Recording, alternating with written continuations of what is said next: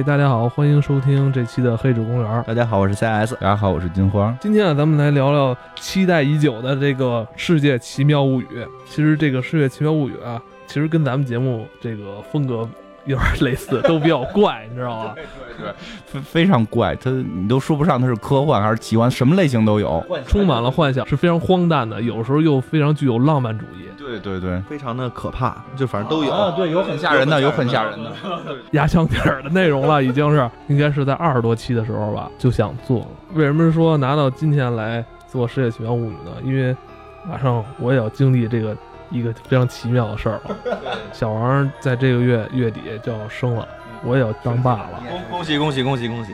所以我觉得这对于我来说是一个非常奇妙的事儿。恭喜恭喜恭喜恭喜！我们都我们都已经进入这个是奇妙世界了，太太奇妙，这可能是会是掀开我人生一个新的篇章啊！这也太奇妙了，所以我也是特意把这集留到现在来聊。实在没聊的时候就聊世界奇妙，我觉得集特别多，而且真的有深度可聊。这二十几年了吧？然后他反正应该出了。但是它集不是特别多，但是故事特别多，它大概得有五百多个故事了，有的聊，这个是关键，这个是有的聊，每一个故事都能展开很多话题。嗯，每月可能就碰这么一次面，都忙嘛。现在我们都在这种跟呃僵尸肖恩一样的世界里边生存着，这个肯定会感觉本身也挺累的嘛。所以的话，就每个月见的机会也比较少。今年的这二零一六春季的《奇妙物语》还挺好看的，SP 嘛，呃，讲了四个故事，我觉得有。必要跟大家分享一下，也演了二十多年了吧，应该是具体年头我也记不清了。而且他比较在在日本比较有名，而且他相当于有点奔着那种贺岁片的这种感觉去。但是他也不是说贺岁，他就是秋季档，可能就是秋季档、春季档嘛。而且，但是能说像贺岁片，就是谁能上这个节目，谁代表着是你这今年你是人气王。就我最早看的时候都是木村拓哉，什么那个叫什么广末。广末凉子，什么什么什么，这这些人，什么什么，那个都是哪个年代的了？什么什么江什么玩意儿？就就是江口洋介，对对对对对对对对对，唐泽寿明，就这帮日日本人，铃木保奈美，对对对，这帮人全上过，这帮人全上过。而他呢，并不是一个类似于连续剧似的这种，他就是一集四五个小故事，四五小故事。你说它是什么故事？说不清。你说是科幻，你说是奇幻，你说是。什么什么闹鬼的都有可能，它里边就是奇妙，就是怪，甚至有些东西你你你都无法界定它是什么，无法界定它是什么。记得特特别怪的就是有一个坐公共汽车的，就是他妈像一恐怖片儿恐怖片没有鬼，没有鬼。我先先先讲一个开场小故事，就是讲一讲一人上公共汽车，每天他都学一下人家这个奇妙物语的这个怎么着拍摄手法是吧？一上来先是。这个老头儿，主持人出来先讲一个小段子哈，先讲先讲一小段子。它里边我进的比较深刻的一集，也不是印象最深刻，但是比较让我觉得诡异，这种东西也能拍出来，也敢拍出来。这我想象不到这个东西可能会出现在电视剧或者电影里的。就有那么一集，它是一集五个故事嘛，其中一个故事讲有一个人在夜里等公共汽车，然后等来了公共汽车，他又坐上这辆车了，然后这辆车他坐上去之后，这辆车就满了。比如说他坐在第五个座，然后这个车就往前开。满了之后，开到了下一站，第一个人下去了，然后第二站第二个人就坐，按顺序坐，第二个人下去了，第三站第三个人下去了，第四站第四个人下去了，第五站的时候他还不该下车呢，但他已经到他了，就开始犹豫我该不该下，因为我前面人已经完全是按这个顺序下的了，虽然第五站我还没到家呢，但是我感觉我在这个规则里边了，我是不是该下车？然后最后第五站他也下车了，故事就完了。这个故事虽然完了，但是这个问题啊留给了观众，就是说，如果是你是坐在这个座上第五个人，你到第五站的时候你下不下车？对呀。啊，这个金花，你可以在咱们今天这期节目结尾时候说说你 啊，说说你的选择，可以，好不好？说到这个二零一六年春季的 SP 这世界奇妙物语啊，它一共讲了其实是四个故事。但是它在故事之外，其实还有一个故事在包着。咱们先跟大家分享这里边第一个故事。第一个讲的叫美女睡哈，美人睡。故事一开始就是表现一个美女作为主人公嘛，一个小姑娘长得很漂亮，然后她办错了事儿，然后社长很暴怒，然后一看是他办错的，就也就原谅他了。然后他出去吃饭，服务员会多送他一碗汤什么的，然后周围人就会觉得这事儿特别不公平嘛。然后这件事儿结果就越闹越大，然后美这个日本的这个国会或者这个什么议会，我我也不知道他们叫什么，反正最后就投票，最后决定给美女要多征税。由于美女是一个不平等的一个东西，它造成了社会的不平等，所以就开始要征这些人税。整个生活中、工作中会想尽所有的这种怎么说优越感吧。那其实，在别人看来的话，这些东西，也许你的付出还不如我的付出，就是大家其实这种失落感也是比较强的。这个也是他国家为什么提出说要收这个税。刚开始这个女主角还去跟那个店员在那儿去说，我我为什么要多交这个钱？他说因为你是美女，为什么美女就要多交这个钱？他说你首先你应该想，你收被征收百分之二十，证明你是一个大美女。第二点你要想，你想你这个生活中是不是已经？有很多的事情，你比如说，你这个再去买东西的时候，或者再去别人跟你去说话的时候，哪怕在街头送个洗面膜，人家都给你送一箱，给旁边那个长得不是特别好看的，可能也只是送一包，也不懒得跟人说两句话。你已经想尽了这么多的好处，你是不是应该给国家做出更多的贡献，而不仅仅是在于说你这一张脸盘而已？有一点讽刺他们其实现在的这种呃社会现象吧，包括我们自己自身本身看到是不是？面相好的话，你首先你你你就心里头首先你就跟他沟通的时候，你就必须的。行，你看他他这个，你因为你是做广告行业的嘛，我觉得你们这个行业应该是对这个外貌姣好的这种女性是比较受欢迎的，是吧？在你们这个行业，就是也分也分，就是你首先第一点，无论是客户啊，还是说是策略呀，还是说是这种媒介啊等等这种相关的知识性的东西，你肯定是更加的丰富。我们肯定还是更看重人才。我这好像有点自吹自擂啊，太他妈太太假了！不是，我说白了就是你们这行业是不是老愿意招美女啊？是是是，那当然是了。哪个行业不是？我们我也愿意，我招不着啊！我招你们医药行业也是 招不着啊！我当然希望自己下属都漂亮一点了嘛，那招不招不好招嘛。不说这个就是很有意思，就是可能想到这美女税这个梗想的。还 OK 吧？今年这集你先看的嘛？人跟我讲了之后，我觉得，嗯，美女睡她能怎么去做嘛？这个导演或者说编剧他们很厉害的是，这个故事会做的很有意思，这个梗出来了很好玩，往下做会做的就比现在很多听众猛一听到说美女交税这件事儿要有意思。我觉得可能很直观，反正就是美女要交税了，但是完了就可能啊，就然后就就打嘛。我为什么要交，对吧？然后怎么样怎么样，然后怎么去抗争，不是这么回事。就像刚才 CS 里边透露了一点嘛，就是那个店员说，你百分之二十，我们根据那个好看程度来评税率，难看的是百分之，就是难看的是不交嘛。然后稍微好看点百分之五，再好看点百分之十，你是百分之二十。我们这个店你是唯一的百分之二十的这个美女税的这个纳税者。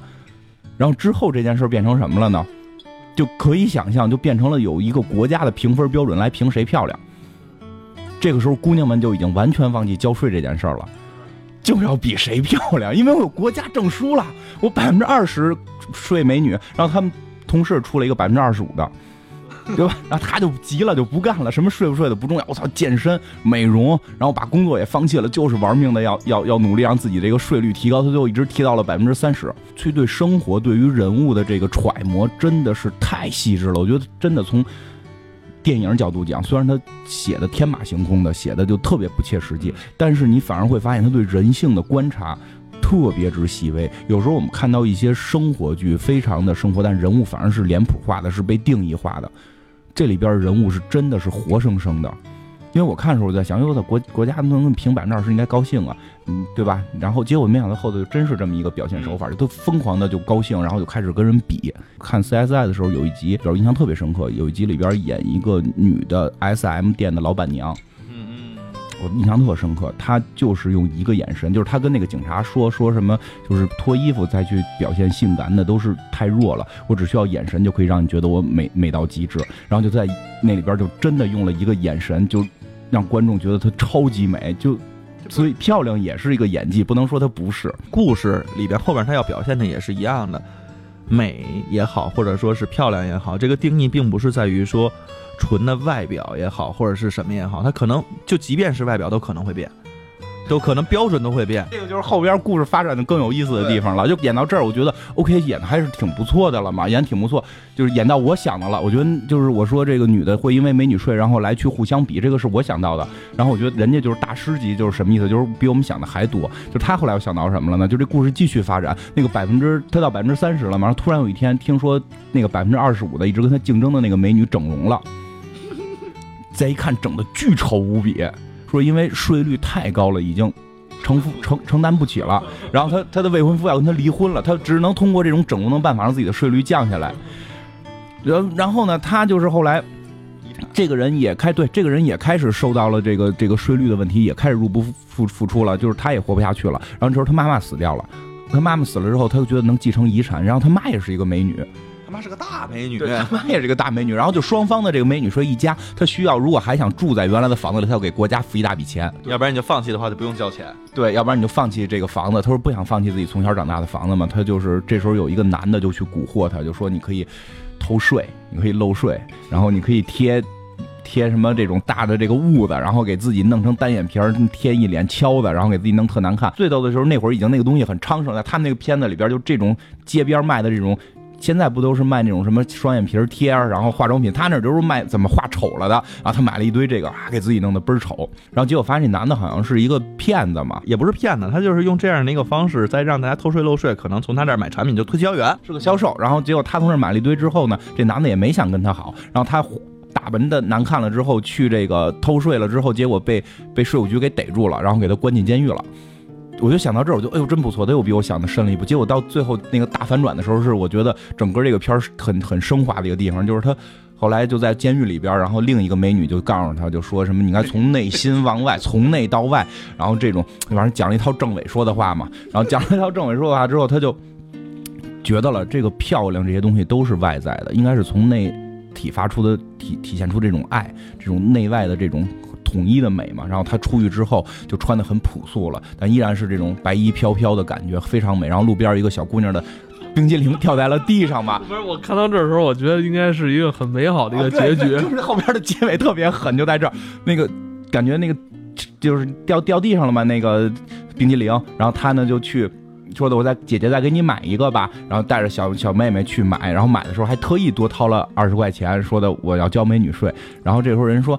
你你也是美女，你也是美女，你不用交这个税，你别给自己脸上贴金了，你也配是美女。说不能，你让那机器鉴定我，啊一鉴定你不是美女，你丑爆了，然后你不用交美女税。然后他又傻了，我我我怎么不是美女？我都内外兼修了，我从内从内到外的美了。然后照镜子我没变样，我还这么漂亮。一看电视里边做广告的女人都变成了特别特别丑的女的。然后这时候他把那个蛋。蛋卷给了那个小女孩之后，小女孩给拽了嘛，说我不吃，吃了你家的东西，我变得跟你一样丑，会传染，对，丑也会传染，我会变丑。然后一堆小男孩过来拽他什么的，对吧？就他就傻了，就怎么会变丑了呢？然后这个时候电视节目了，就是他们看那个在放电视节目小卖部里边，电视节目里就说说美实际上是在变化的，就每个时代的人对美的界定是不一样的。就在我们刚设立美女税的时候是这样是美的，但是后来发现这样的人太少了，国家税收上不来。我们把一种更大众化的美定义成了美，我们只针对这些人收美女税，对一堆丑人收美女税，然后对于漂亮人不再收美美女税了。但是没过几个月、几年的时间，就大家就觉得那个丑的是美了，然后就就就就对于丑，就原来我们现在觉得丑就变成了美，所以他们就真的成了美女了。其实这个真的很有意思。最后看完结局啊，会让你觉得很尴尬。你要是蛇精脸到底是不是美？我现在无法去界定，因为很多人觉得好看，我不否认，就很多人会觉得好看，但是咱们可能会觉得难以接受。那没准等到咱们老了，在下一代就觉得那个好看。我觉得没有对与错。你现在回想一下，就之前我最早我没看过国内的，之前看过有一个日本。呃，从八十年代开始，一直到现在，对于美女的界定的的确确，这个跟他们自己的文化也相关。看过九十年代的电视剧吧，至少烫着头啊，或者怎么样的。然后到两千年左右开始的话，你得是哎，就特别酷酷的那种感觉的，这个是美。就是他们开始接受这种西式文化越来越多了。再往后越来就是变成又变成淑女了，又变成怎么样了？然后它一直在变。我们如果想象一下，我们八十年代觉得特别漂亮的那些女明星，她们当时看的那个照片，你会不会？我一直不觉得八十年代的欧美风格好看，我觉得那个是美国文化跑偏的年代。我觉得那些女的特别吓人，都穿那种健美裤，然后那个还有一个袜子套，然后那个头发都得是那种爆炸爆炸头。我我从我小时候就接受不了这个。看这些东西真的是随着一代一代的人，你的这个审美观真的在变的。确实是这样，就如果你界定八十年代的美女，绝对给你找来的是那样啊，对对吧？是是这样，和她可能是循环，可能会会变化，就一直在变。特别想在这儿说的是什么？就是我记得我上那个服装学院在上学的时候写过一篇论文，就是讨论什么是美，什么就是因为有这么句话啊，就是也是咱们的伟人说的，就是在文化中有糟粕，有有精华嘛，取其精华，去其糟粕。我觉得这话没错，但是我觉得有的时候，作为我们下边人如何去理解是什么是精华，什么是糟粕的时候，有时候对于个人出现了问题。因为每回举这个例子的时候，都会说裹小脚是糟粕，应该取缔。嗯，其实你想想，裹小脚是在当时来讲是糟粕吗？我们现在觉得裹小脚很难看，但你要明白，当年是。所有人都觉得裹小脚好看，而且从满族人就是清朝入关之后是禁止看人裹小脚的。然后结果这件事挡不住，包括最后满人自己都裹小脚了，因为他们觉得漂亮，而并不觉当时人并不觉得是糟粕，当时的审美取向就认为那样好看。你再说早一点，咱知道有一句可以算是成语吧，“环肥燕瘦”，你就能可能明显的会感觉说这两个朝代之间对于美，它要不然是圆脸盘，要不然尖脸盘，那脸盘，大大脸盘嘛，是这样。你说这这两年你会没发现这大脸盘美女，然后开始慢慢的出现了，会有一部分慢慢的这个东西全都在我们身边逐渐在演变。大表姐也是大脸盘女孩，鹅蛋脸呀，大脸盘子呀，这慢慢的真的是在变成一种新的主流。国内不是，国内现在是蛇精脸好看，奔着那个削骨去嘛。不过真是这样，就是有的地儿的就是觉得大脸盘好看。我真真见过一个朋友，就小小脸盘挺好看，我觉得挺漂亮、挺精致的，有点这种外国人的样似的。老家就是东北那边的嘛，他们老家人都觉得特别丑，觉得长得就长得叫什么苦，长得这个没有福气。这大脸盘、鸭蛋脸、溜圆的好看，所以可能真的没有美与丑的界定，全部都是一些社会舆论的导向。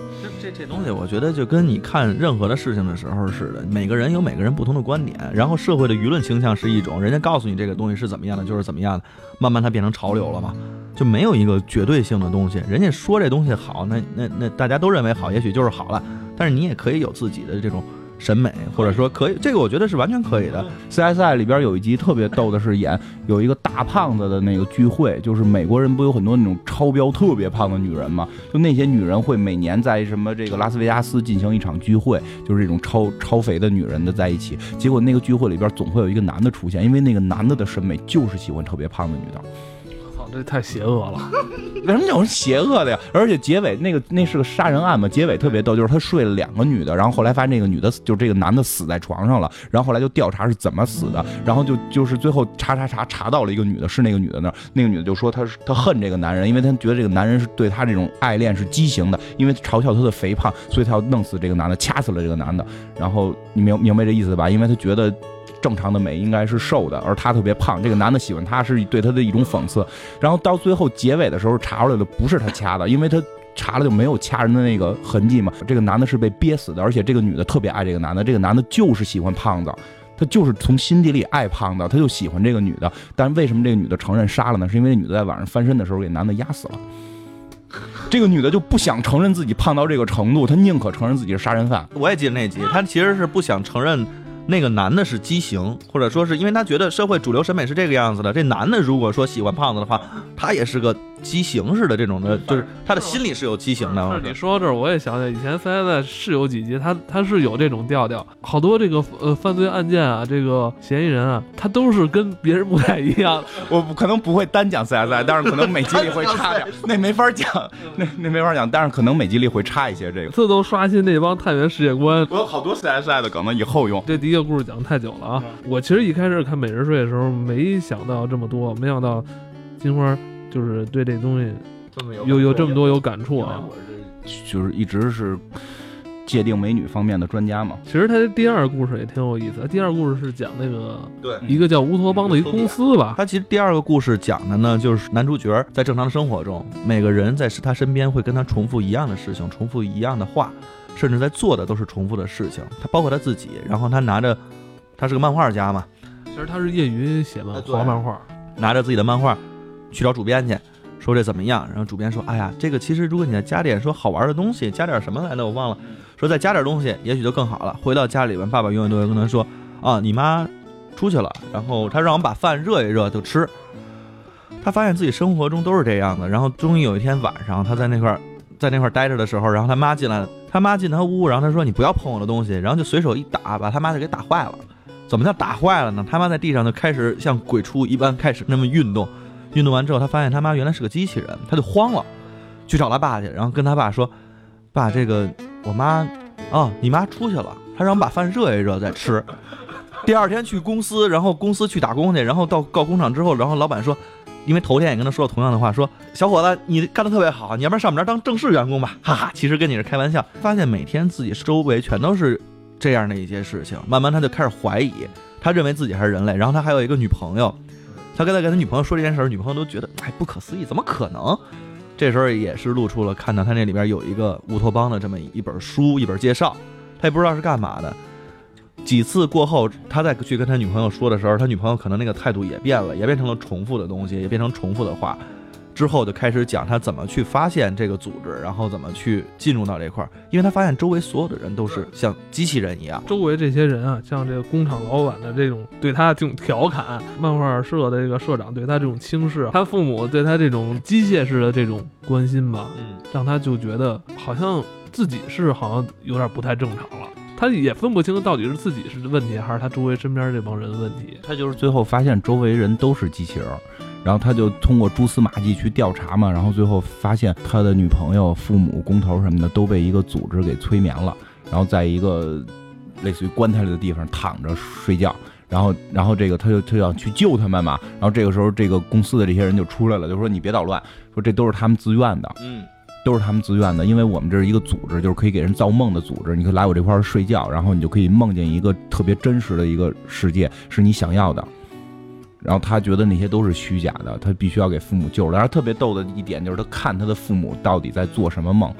他爸梦见自己是超人，在救大美女，救美女，在超人，在冒险。他妈是一个名媛，然后各种的这种帅男说着英文跟他妈在一起鬼混。他觉得说这个这怎么可能是他们的选择呢？他们都把自己的真实的这个身体全都给搁在这里，外边却是整个让社会正常运转。就因为他那里边特别逗，他那个乌托邦的，就是尤特比亚的那个公司的人跟他说，我们把他们全都替换成机器人了，社会还在正常运转，你每天的生活还能正常运转，他们又得到自己想要的东西，你为什么不是这个呀？这不是一个很好的结果吗？你热爱漫画，你画漫画，但你又不能成功，对，那你为什么不能来我们这儿呢？开始说他要阻挠这一切嘛，结果是给他弄晕了嘛，然后他就觉得自己醒过来了，然后把这些机器全砸了，然后就回家跟女朋友结婚了，然后每天努力的画漫画，终于成功了，成了一个著名的漫画家，特别开心嘛。然后突然女朋友告诉他，其实你只是在我们那梦里边呢，就是大这么一个情节嘛。故事就是这样，但是里边有很多地方我觉得挺逗的。一个是说每个人的选择，每个人再去实现自己的梦想，等等的，他可能都要需要借助这种方式了，而不是说通过自己的努力，通过什么。再有的话，你也可以再想，跟那个僵尸肖恩很像，你周围的这些人麻木了，就已经机器人了对，做的是机器人，跟僵尸还不太一样。僵尸是没有感情的，机器人虽然也没有感情，但是还有一点，它是就是在运转，它是按照一个规律性的东西，每天就是做 A 做 B 做 C 做 D，做完了这一天就过去了。且是完全重我跟你说啊，这事儿主要是赖在他爸身上，为什么呀？为什么呀？他爸露馅儿了。啊，对呀、永远就是他妈一句话，说你妈让你把饭热一下就能吃了。我觉得很现实嘛，因为真的那会儿我没结婚之前，我跟我爸在一块儿，基本也会是这种状态，也不能叫叛逆期了。刚上班那会儿，其实工作也挺烦的，你跟父母之间的交流一定是少，就是回家叫爸爸好，吃饭，然后对吧？你不记得网上不也有那种那个说法，就是你跟你爸妈的对话，其其实都可以被总结下来吗。跟你妈说我要出去玩什么的什么的，你妈回答都是不行。然后跟你爸的对话只有一个，我妈呢？就对不对？其实是这样。你跟你妈对话我可以很复杂，我可以出去玩吗？我咱晚上吃什么？然后衣服洗了吗？那个我可以带朋友回来吗？跟你爸的对话只有一个词儿，我妈呢？所以我觉得那里边他爸每天回家就是就是你妈出去了，你把饭热一下，我觉得特别特别形象。故事很简单，这个故事很多地儿都用过。你说是像楚门事件也好，说像什么也好，都很简单。但是他日本人的那种细腻在里边，他把这个点观察的。就是对生活观察太细腻了。因为我真觉得有很长一段时间，刚上班，工作压力很大的那会儿，不知道未来是什么的时候，自己很烦。其实跟父母的对话，基本就是保持这个状态。光是你自己跟父母之间吧，他这里边还隐喻了跟公司、公司那更是跟朋友，嗯其实都是这个样子。比如说，我们都会机械化的去想说，哎，这周我要找谁谁谁出去玩，跟他去建立一下关系。然后下个月的同样的时间还在想，哎，我得去跟他去见一面。弄了一个 PR 计划嘛，一个 Excel 表上面所有朋友的名字，然后你你如果做到极致的话，真的是这个样子的。我 太可怕了。我现在每天的工作就是我需要在本儿上去写，我这今天要跟谁开会，明天要跟谁开会，后天再跟谁开会，什么什么时间。这是是相当于那个高端商务人士啊！不是不是，你这你这你这简直就一个手机广告似的，你写下来，我行程完到点儿，我这个东西夸提示。我知道有那个姑娘们，就是那个伪女神们都列好了吗？今天招哪个备胎，明天招哪个备胎，然后时间表列好了，哎，跟那个什么《消失的爱人》里边那个女的似的。这一切的一切，其实你当所有的东西都计划好了，然后每天的工作你还做着同样的事情，回家跟父母之间说话是这个样子的。呃他可能还想表达这种社会人对于实现这种梦想的态度。他不再是通过什么自己他努力啊，他想通过一种捷径。并不是说通过捷径，就像 CS 叔叔刚才说的似的，会发现在这个社会里边，你没法去实现梦想了。比如说，我就想做节目，但我是吧，我又不是学这个的，我又没干过这份工作，那我去给人投简历，人说你也没干过，来我这儿干嘛？只能通过这个网络平台来做广播节目。我想想啊，那怎么说？就是你投你投了简历，你去了那块儿做的也不是你想做的，这是很这个社会很可怕的。上一期聊那个魔法老师里边，其实有一点我忘说了，就不是讲的那个凯特·贝恩萨尔演的那个角色是一个什么角色？是一个评书人，一个图书评论员，他特别喜欢书，他给书去评论，他的老板不让，他的老板说你评这都没用，你就帮我找着这个这个作者的这些八卦的点，然后离婚骂他，他是离婚了，小时候偷过钱，咱们上节目就是骂他，然后他问那个他那个老板说你到底爱不爱书？你不爱书，对不？要的收视率，我们要的是节目，要的不是书，不是因为你爱这个东西，你去做这个东西，你带有这种正向的引导，你带有这种正向的表扬，你从那些不好的里边看出好，那都不是我们要的，我们就要骂他，就要骂他，骂他我们的收视率能提高。文化老师里边是这么演的啊，咱们国内的不知道，说的是人家那个英国、美国、英国、美国的事儿嘛，就就确实会有这种东西，所以你真的是把你的兴趣带到工作里边，也未必能成功。说我现在这个给这些什么媒体去投这个什么编导啊、什么策划人不行是吧我？觉得，我觉得会比你现在想像我说的，虽然我现在去卖药了，我觉得我比做游戏的时候有点荣誉感，这个你还是会有的。对，我觉得他这个片子里边，咱回到片子本身来说的话，他这里边其实写反映的，我觉得特别像日本社会。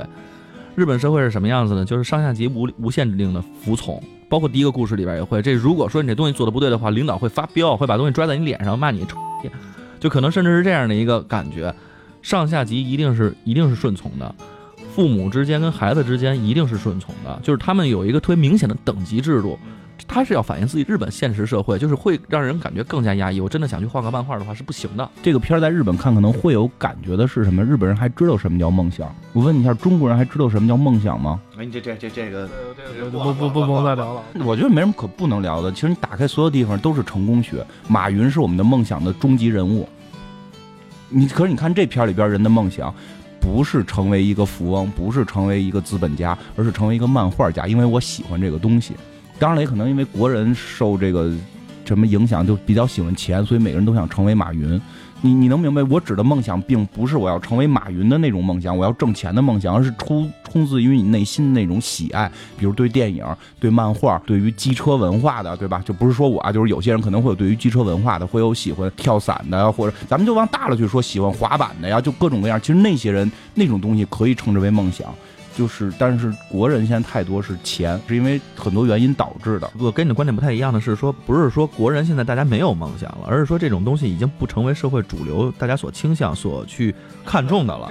就是可能社会主流声音会更愿意宣传的是说，呃，谁谁谁可能又拿到了多少钱，挣了多少钱，然后谁谁谁市值这已经超过多少万亿了，然后就可能是这种东西会天天的在刺激你。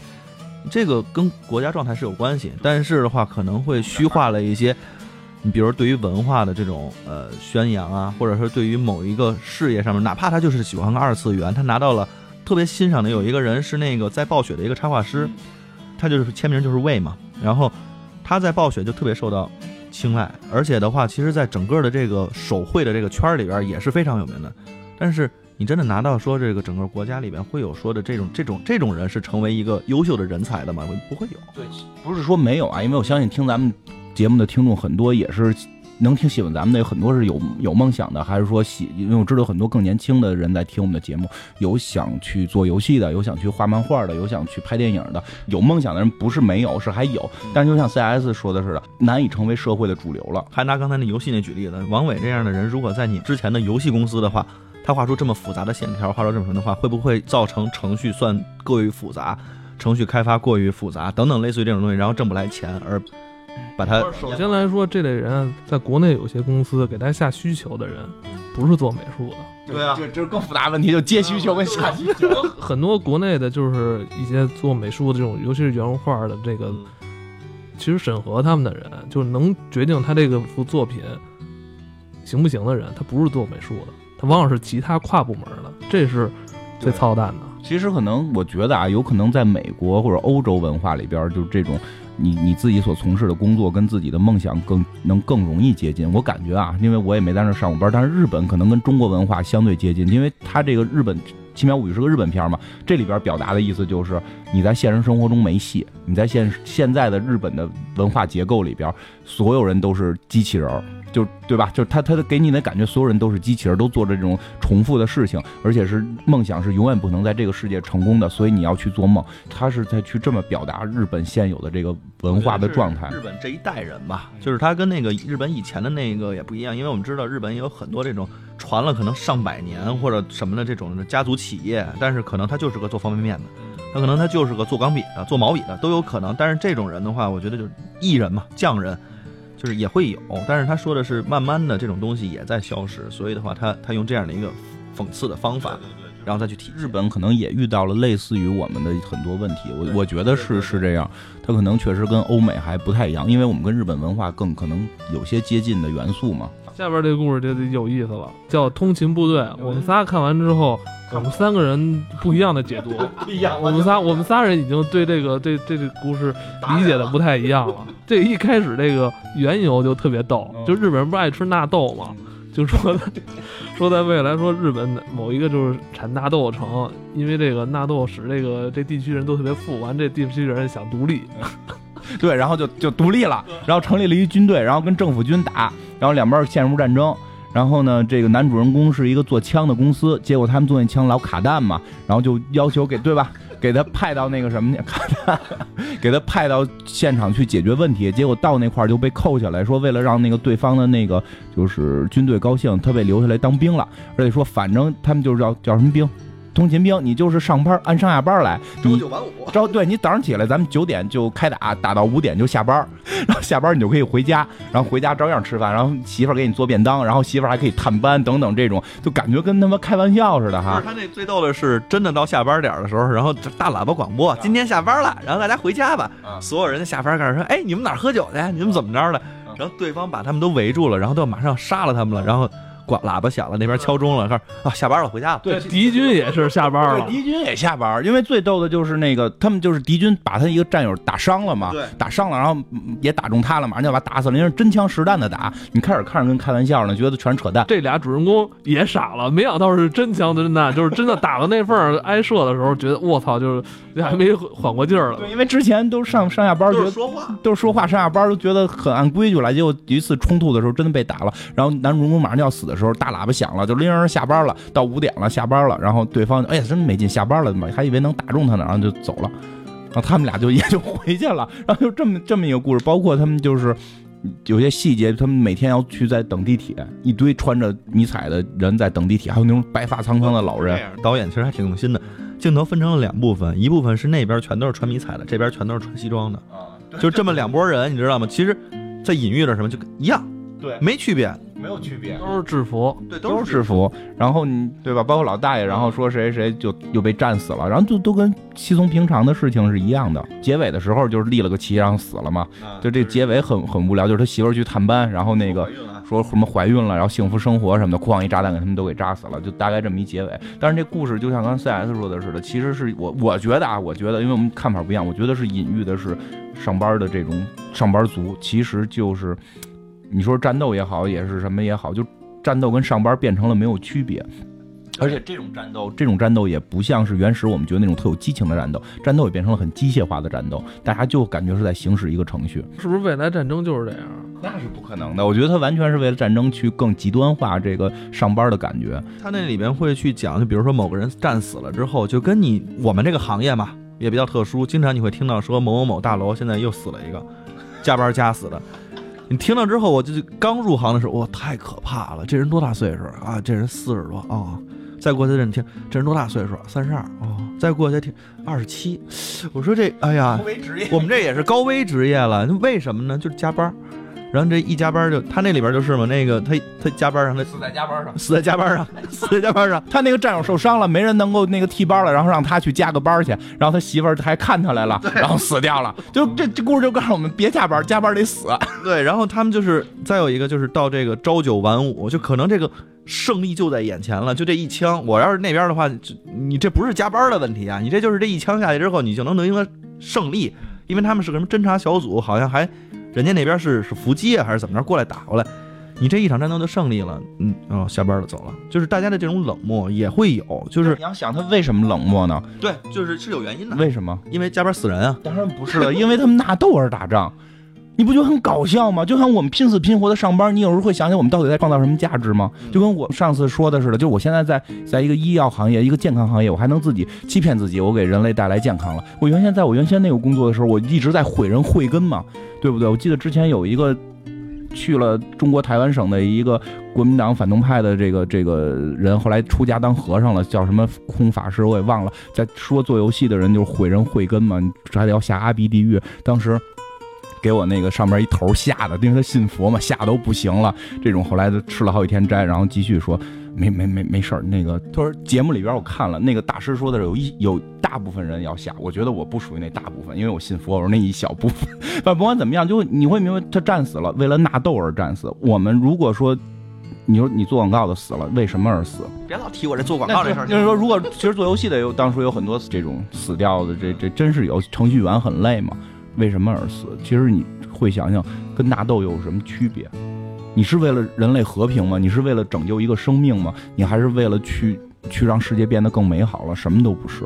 就是刚才我们说我们仨这看法不太一样嘛。这这块的的确确我会有不太一样的看法。我最主要是从男主人公这个视角来看，他为了自己这个小的家庭刚刚那么幸福，然后他会发现说，哦，干这件事情竟然比我的工资还高高，那我就去干呗。而这件事情竟然能在公司体现我的个人价值，我就去干呗。这件事情能让我的家里边更富足，然后还能换大房子，我们可以一块儿去怎么怎么样，我就去干呗。这个其实也体现了一个说，作为当然日本可能更明显的我会说是男人，但是其实是作为现在每一个人，就是你当面临说生活、工作等等多重压力的时候，有的时候你在做的选择是。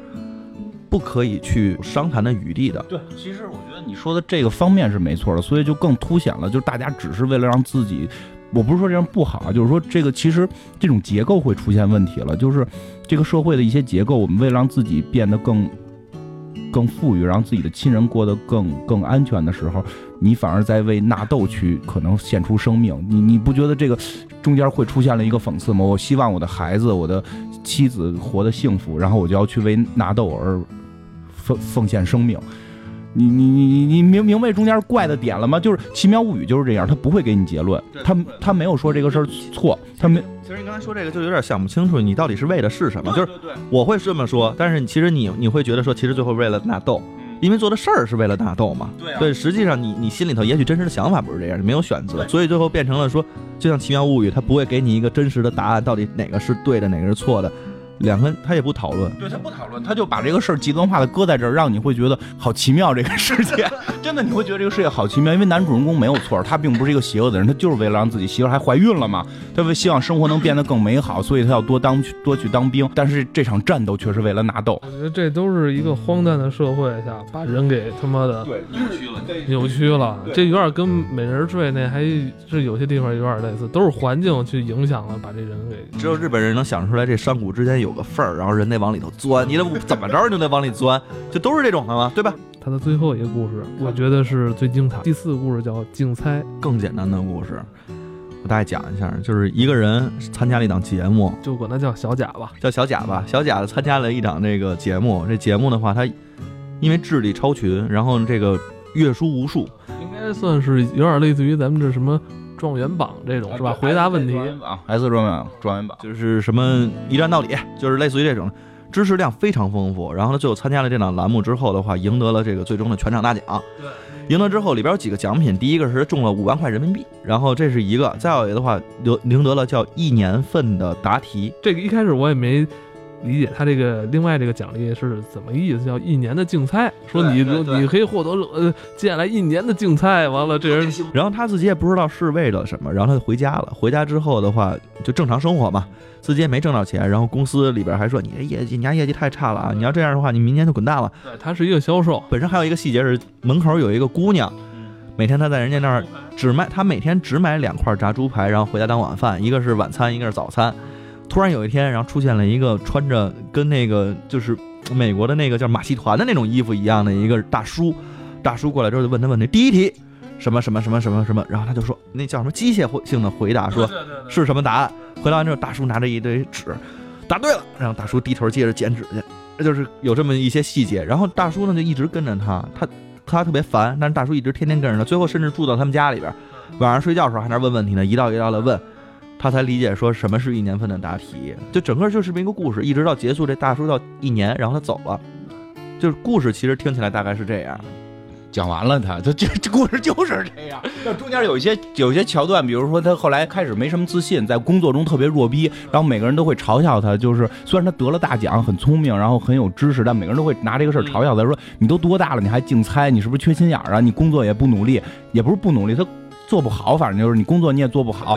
大叔每天会让他问问题，开始觉得大叔很讨厌，然后大叔是风雨无阻，有些细节就哈外头下着雨，大叔还摁门铃问问题，然后去把那个纸撒完之后再自己去捡回来，他就也开始心疼大叔，给大叔请进屋里来跟他一块儿住，大叔就从早到晚没事儿的就会问问题，第多少题第多少题嘛，然后这个大叔不再说别的话，对吧说话全都用回答的方式，对就是他的回答方式。对对，然后他等于是跟这大叔在在一起之后，在一起之后后来慢慢的有了自信了，慢慢的有了自信，有了自信之后，他不是还有笔钱吗，然后他就他就想去追那个卖猪排的女孩儿，就卖猪排那个女孩儿夜里边是酒厂的公主，骗男主人公去，然后骗了他好多钱，然后等于是把他手里的钱都骗走了，说什么家里边人得病等等这些，然后骗走之后。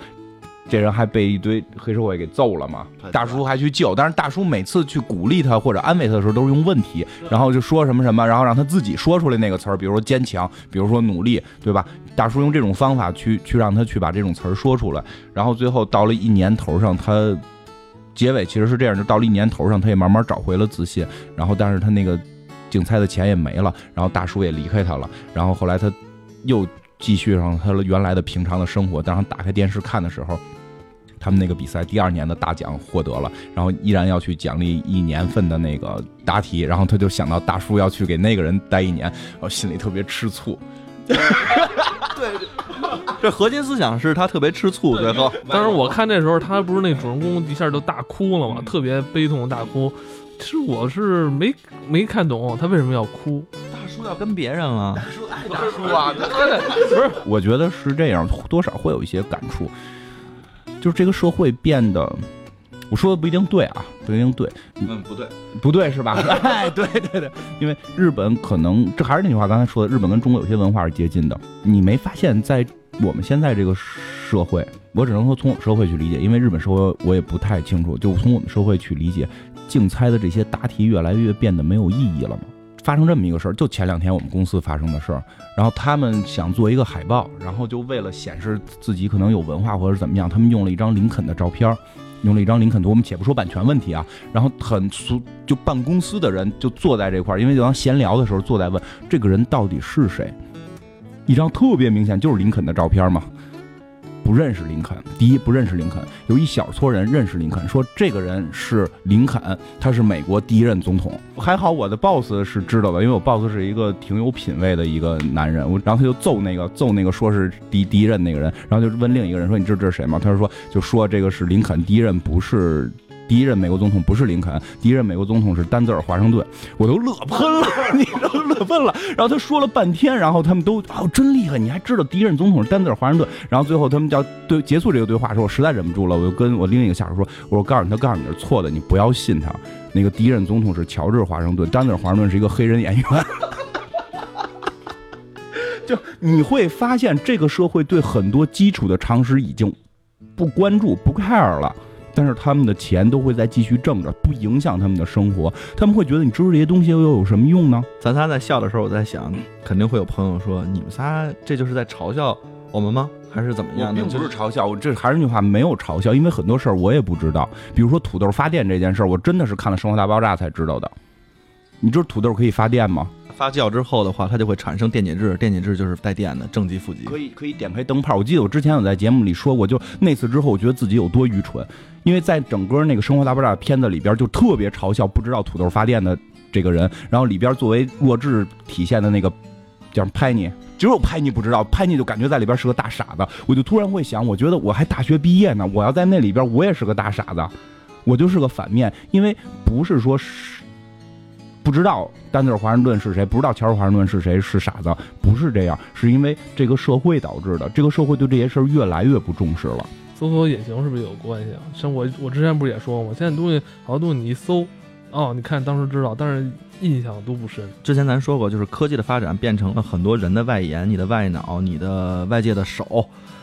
比如手机加搜索引擎就会导致什么呢？别人当你问你一个问题的时候，你可以在短短的用十秒钟的时间，然后用指纹打开手机，然后嗯，也许直接输入了几个关键词之后，你就会知道这件事情了。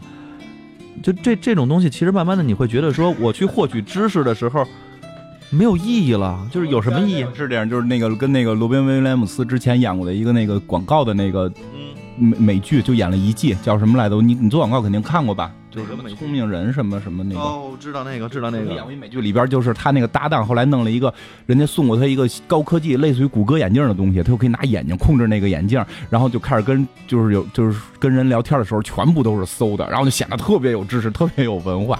对，没准真的会这样。不是，你看那个什么，就是上一季的这个就是物语，奇妙物语，它不是里边也有一个吗？就是那个男主男主。得到了一副眼镜，然后知什么都知道，然后知道他约会，最后能约到姑娘，然后最后跟人家公司里边业绩也特别好。就是这种东西，当变成你的外脑之后，所有的知识都是共通的时候，你会觉得说我没必要获取了，我只要会读就行了，我就是个机器。对啊，那到这时候这人已经不重要了，其实其实就是个。容器说就是有些东西你可以通过百度去知道，但是如果你去把这些东西知识联系起来，你必须得去融会贯通。有词儿要融会贯通嘛？就现在电脑还做不到，当然了，未来的 AI 可能会做到，未来的 AI 可能会做，咱至少现在做不到。但至少我想表达的是什么？就是其实竞猜这里边这个主人公是个挺有文化的人，是个挺有趣的人。你跟他聊天可能会聊出很多知识来。他他他那里边所有问题百分之九十九我都没听说过。有些也查了，是真的，就爆厉害的一个人，他可以回答出很多天文地理啊这些事情。你跟他聊天会觉得很有意思，而不是只跟你说我们家门口馒头多少钱，也不是会只跟你聊天说我那四个亿工程差一百块钱，对吧？对吧？他会跟你聊些更好玩的。但是这个社会没有人 care 这些事儿了。为什么最后我觉得我体会是这样？为什么最后那个大叔走了，他特别的伤感呢？他特别的就后来会嫉妒呢？因为在我们的我从小的理解里边，这些东西是属于。正向的，就是你知道很多知识是属于正向的，但是在这个社会里没有人去认可，而这个大叔是认可你的，每次你答对，他都会去替你欢呼，去替你扔扔纸片，然后说你答对了，会觉得你好棒。这就是我最后为什么看到他大哭时候，我想到的，就是说他跟那个大叔已经形成了一种关系，这种关系是我活在这个社会里边，只有你能最理解我，最懂我。甚至可能都超过这种说理解我懂我，他可能就是你想他最后跟那个大叔说说的时候，就是你有没有把我当成朋友？是不是有问过这么一句吧？他可能是想表达那么一种关系，还是一个中文问题？amigo，呃，和那个叫什么来呢？跟那朋友在日文里面是什么意思？然后那就是朋友嘛，就是认为是这样。就是他痛哭是因为这个大叔离开他之后，他再也找不到社会上有其他人能跟他建立这么一种关系的人。我会这样说，有时候会觉得聊天的人在变少，因为你跟人没法去聊有某一种聊天。就对啊，不是前两天吗？C S 还跟我说吗？现在最新的电梯间话题嘛？算你起的一个名词，但我觉得特别好。我觉得真的特别特别的到位，就是大家在聊这些毫无营养的东西。可能是大家在想消除一些尴尬，是但我觉得他们说完这之后，反而会感觉更尴尬。那是你，别人就感觉不尴尬了，找到终于找到共同话题了。反正我觉得是这样，我觉得这个表达的是这么一个东西吧。还是那句话，再再重申一遍，并不是说不知道这些事儿的人是错的。我从来没觉得我们那些说说林肯是第一任总统的同事错的，是他知道你不知道，我觉得不是这个意思，而是真的出现问题了。我再给你举一个例子，特别牛逼的一个例子，因为从那儿我就会发现这个问题。我上初初中的时候，初三的时候，我有一个同学学习成绩特别特别好，每天跟我一块骑车上上下上下学。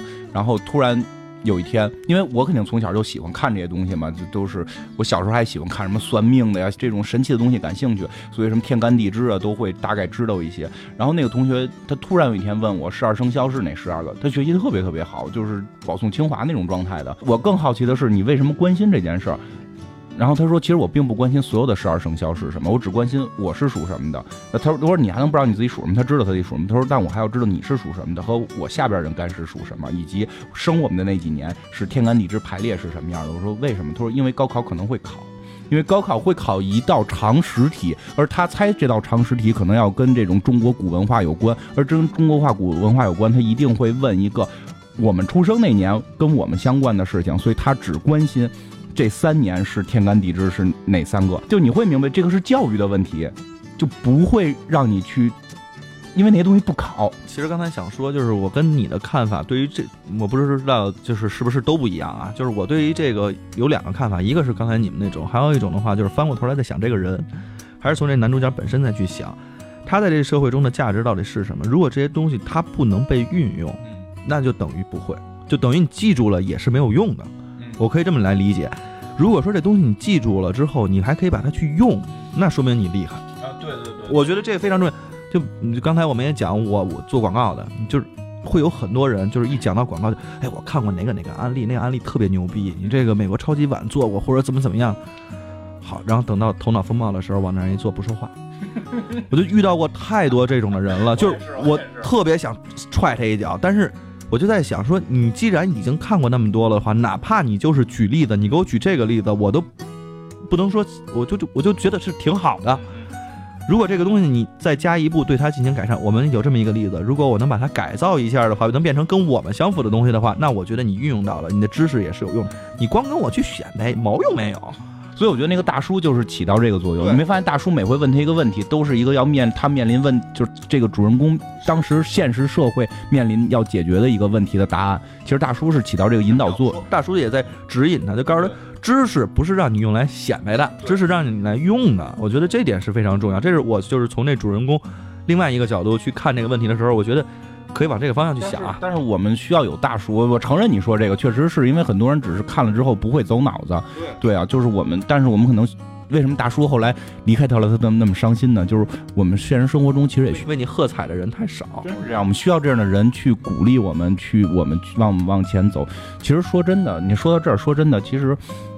自从做了节目之后，我看片的量又开始变，又开始涨了，也是因为，对吧？因为对，就对，看什么片是吧？就是对于这些东西又开始，又开始多看了。然后，就像你说的，有人为我们去喝彩，我们就会走得更远。其实现实生活中可能太多人需要有别人为你喝彩，去指引你了。特别有意思是在哪儿啊？啊，等于这四个故事讲完了嘛？咱们又回到这个这档剧的这个主持人老头这儿了，老头。也特别逗，你们觉得我是不是一个机器人，是吧？做梦那个机器人乌托邦那集里边，他们有一个小的那个槽点，就是那个机器人眼睛好像是有颜色，就是你仔细看那个机器人眼睛会变颜色。所以在整个这篇结，就整个这四个故事都讲完了之后，那个主持人又出来，就是导演又出来，然后说了几句话之后，就说你你觉得我是不是机器人？然后你会看到他的眼睛也会变了颜色，然后开始出字幕了嘛？出字幕的时候就一直旁边有那个小花絮，花絮里边就演，就是他们在拍戏过程中。每好每一个演员其实都是机器人，而且经常出事故，然后就就抽抽在那儿了。对，有时候包括《美人睡》里边的这个女主，《啊通勤部队》里边两口子是吧？对，我觉得最逗的是那个演那个乌托邦那集的那个，就是他应该是演《死亡笔记》的那个男，那个真人版的那个那男主在那儿说：“妈，妈，啪，眼睛掉了，让他自己也是。关键是他们自己也笑场，是吧？对，他这么作作为机器人自己还笑场，就是这就是怎么说，就是戏中戏中戏了。其实其实也挺明显的感，他的体会就是整个这四个戏，其实大部分整体一个感受都是给你感受到，我们可能就是活在一个很冰冷的机器人的世界里了。说这话，我你这个眼球也掉了。你看你后背长那壳，开始转了。其实对，咱们一开始节目还说，金花不是给咱们讲了一个小开场小故事吗？到站下车是吧？如果是你是坐在第五排，你到第五站的时候，你下不下？如果只是我自己的话，我不下。如果是我的话，我装睡，不是真的，还是不下嘛？就是实话实说啊，如果我不让座。如果如果是这样，如果真的说是带着孩子呢，肯定会下，因为孩子的安全最重要。就如果是我自己的话，我可能就选择不下，我要看看到底他要去哪儿，会不会到那个传说中的那个什么什么什么秋什么站，我忘了，就日本很传说的一个车站，没听说过吗？回头回头去查查吧，就是日本有一个传说的车站，是你开到那儿之后，进入那个城市，那个城市里一个人都没有。寂静岭是吗？在日本一个非常火爆的一个那个网站，就类似于他们的那个什么猫扑似的那种网站上有过那种长期的更新，还有很多人去找那个车站。我现在想问，里边有小精灵吗？就是如果拿 Pokemon Go 的话 玩的话，可以有吗？不是吧？可能可能里边有特别屌的那种，对呀特别屌，你能找那车站，你能抓住最好的精灵。对呀、那那肯定会有人去了。第二天就有一则新闻，告诉那个城里边现在住满人了。感兴趣的朋友可以去看看这个《奇妙物语》二零一六春季 SP 啊，我觉得还是不错的。其实它以前的有很多故事质量都挺高的，A、B 站都有。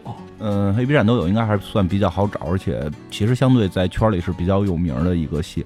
我们今天其实只讲了二零一六春季嘛，就是我们也多留点题材，这日后慢慢一集一集做嘛。其实你发现聊这个比较有意思，我们我们可能找找哪天还得聊，要不然以后每个月都聊一次，因为太多了，他那故事上百个故事。回头相约在《世界奇妙物语》吧。好，这样，拜拜。拜拜。